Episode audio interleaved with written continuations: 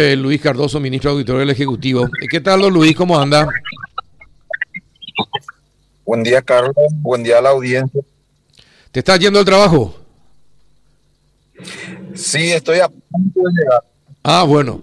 Eh, entonces, antes, antes de llegar y que entre a la oficina, contanos, eh, finalmente, ¿qué es lo que pudo demostrar la auditoría que hicieron en la gobernación de Central?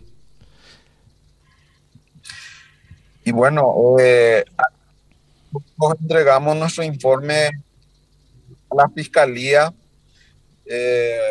conforme a las normas de auditoría, hemos plasmado un informe a través de evidencias obtenidas.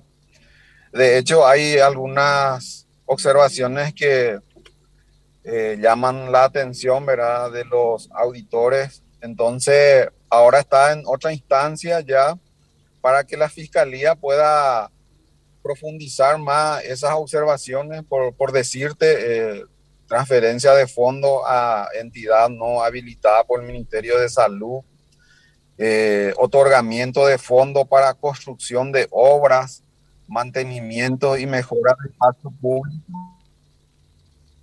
Ah, sí, te escuchamos, don Luis. Te escuchamos. Perdón.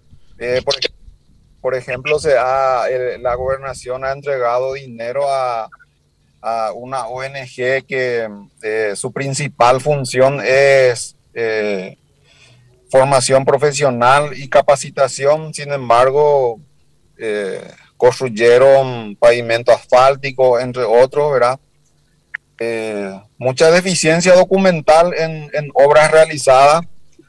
Nosotros hemos verificado 14 obras, de los cuales, según nuestro técnico eh, no se pudo cotejar bien si, si las obras condicen ya sea con, eh, con el precio y, otras cuestiones por el hecho de que no, no, no pudimos eh, tener a manos las documentaciones pertinentes, por decir, de libro de obra. También lo que dificultó un poco es los precios estaban en forma global y según nuestro técnico eso tiene que ser ítem por ítem. Los certificados de obra eh, están firmadas por eh, personas no idóneas, en este caso es lo que dice nuestro técnico, ¿verdad? Que los certificados de obra tienen que estar, tienen que estar firmadas por eh, profesionales capacitados, en este caso, ya sea por un arquitecto o, un ingeniero.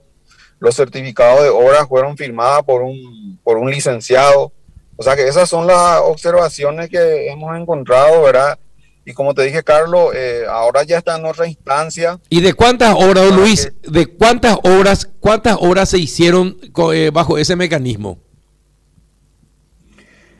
Y eh, conforme a la rendición de cuentas que ellos habían presentado, eh, son 14 obras. Y esas 14 obras hemos verificado, pero eh, con esas observaciones, ¿verdad? De que esas obras, los precios están en forma global y los técnicos dicen de que tiene que ser por ítem. Por lo tanto, se dificulta en ese sentido, ¿verdad? sacar una conclusión para decir si los precios eh, eh, están en forma. Ahora, ¿y qué dijo el director administrativo de la municipalidad, por ejemplo, eh, cuando hicieron ustedes esas acotaciones? ¿qué, explicación le dieron a ese tipo de, tareas o de hechos? Bueno, conforme al descargo presentado por, por, la gobernación, en este caso, nosotros no, no hemos aceptado el descargo por el hecho de que para nosotros las fundamentaciones realizadas por ellos no, no, no condicen, ¿verdad? Es decir, no, no, no aceptamos el descargo. Eh, para, para ustedes, eh, ¿hay delitos cometidos o crímenes cometidos en esta... ¿Pudieron detectar eh, irregularidades que pudieran ser penalmente sancionadas? Mira, eh, lo que yo hoy te puedo decir, Carlos, es que irregularidades administrativas sí existen. Ahora, si hay indicio de la comisión de algún hecho punible, eso ya estaría en el campo del Ministerio Público decidir si, si ah, eh, mejor dicho, afirmar si existe o no. Eh, nosotros, por normas de auditoría, no podemos tipificar los hechos, simplemente eh, exponer en el, informe el, desarrollo de las situaciones como ocurrieron. Pero sí, hoy puedo decirle que deficiencia administrativa. Ahora, todas las obras están debidamente justificadas con facturas, eh, eh, con recibos o no, o, hay, eh, hay cuestiones que no pudieron encontrar. Bueno, las obras hemos encontrado y, y tiene su factura. Ahora, como te dije anteriormente, Carlos, lo que no podemos concluir diciendo que los precios están eh, conforme al, precio del mercado por el hecho de que están en forma global y no por ítem. Es el inconveniente que tuvo nuestro técnico para poder concluir. Es por eso de que eh, nosotros exponemos esa situación ante el Ministerio Público para que se pueda profundizar más sobre esos hechos. Bueno, qué complicado. Y no pudieron por la cantidad de cosas que iban comprando determinar si los precios eh, finalmente se ajustaban. Eh, ¿Y esto se llevó a cabo como? Eh, ¿A través de licitaciones o, de, o se adjudicaban directamente las obras? Fueron, el desembolso se hizo directamente a través de una ONG. Directamente. ¿No hubo licitación alguna en ninguna de las 14 obras?